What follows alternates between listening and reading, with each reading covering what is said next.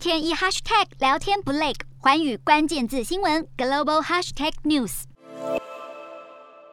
沙乌地阿拉伯王储沙尔曼在二十五号会见泰国总理帕拉育，这也是两国自三十三年前的蓝钻石事件触礁后首度破冰。沙国官媒更报道，双方发表联合声明，表示沙尔曼和泰国总理帕拉育都同意，接下来将会任命大使，并加强两国的经贸关系。好，泰国与沙乌地阿拉伯在一九五七年建交，不过因为一九八九年一起蓝钻石事件窃案，以及隔年的三名沙国外交官遇刺事件，让沙国将泰国的外交层级降为代办层级，同时也禁止沙国人民前往泰国以及企业雇佣泰国劳工，不但让两国损失数十亿美元的贸易和观光损失，也造成上万名的泰国劳工失业。如今双方首度破。冰举办的这场会谈，有学者分析，这将是两国关系迈向正常化的信号。